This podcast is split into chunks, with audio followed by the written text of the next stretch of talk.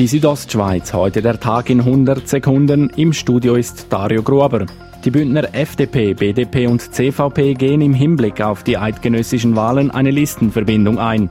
Damit wolle man vor allem die bisherigen Ständeratssitze von Martin Schmid von der FDP und Stefan Engler von der CVP verteidigen, heißt es in einer gemeinsamen Medienmitteilung.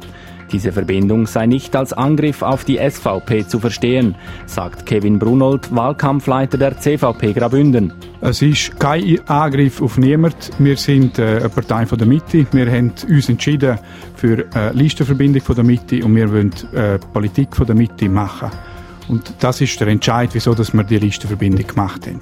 Die SVP Grabünden hatte angekündigt, im Falle einer Listenverbindung allenfalls einen Ständerat zu nominieren. Dazu sagt Benno Nickli, Bündner BDP-Parteipräsident. Ich kann mich da nicht in Strategen von der SVP versetzen und will das auch gar nicht. Wir haben die gleiche Konstellation geschaffen wie vor vier Jahren. Da hat die SVP auch keinen Ständeratskandidat aufgestellt. Sie hat mehr auf Nationalratsliste gesetzt. Sie wird das auch diesmal wieder tun. Was sie darüber austut, das muss die SVP am besten selber wissen. Die Listenverbindung von FDP, CVP und BDP kommt für den Bündner SVP-Parteipräsidenten Heinz Brandt nicht überraschend. Damit wolle man der SVP einen der beiden Nationalratssitze abjagen, sagte er gegenüber der Zeitung Südostschweiz. Die Gemeinde Pontresina wird von 2020 bis 2024 neu Hauptsponsor des Engadin Skimarathons. Das Sponsoring sei doppelt lukrativ, sagt der Gemeindepräsident von Pontresina, Martin Ebli. Das ist lukrativ in dem her, dass wir uns äh, positionieren im Sinne von Langlauf und andererseits eben auch Marathon, ein bisschen den Rücken stärken regional. Die Kosten für das Sponsoring schätzt Martin Ebli auf einen sechsstelligen Betrag.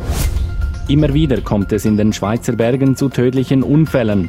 Gerade im Hochsommer sei Vorsicht geboten, da der Permafrost schneller auftaue und sich darum Steine lösen, sagt Peter Guyan, Bergführer und Mitglied der Bergsteigerschule Pontresina. Diese Woche sei die Lage besonders gefährlich. Es schärft sich wieder zu, es ist heute wieder 30 Grad.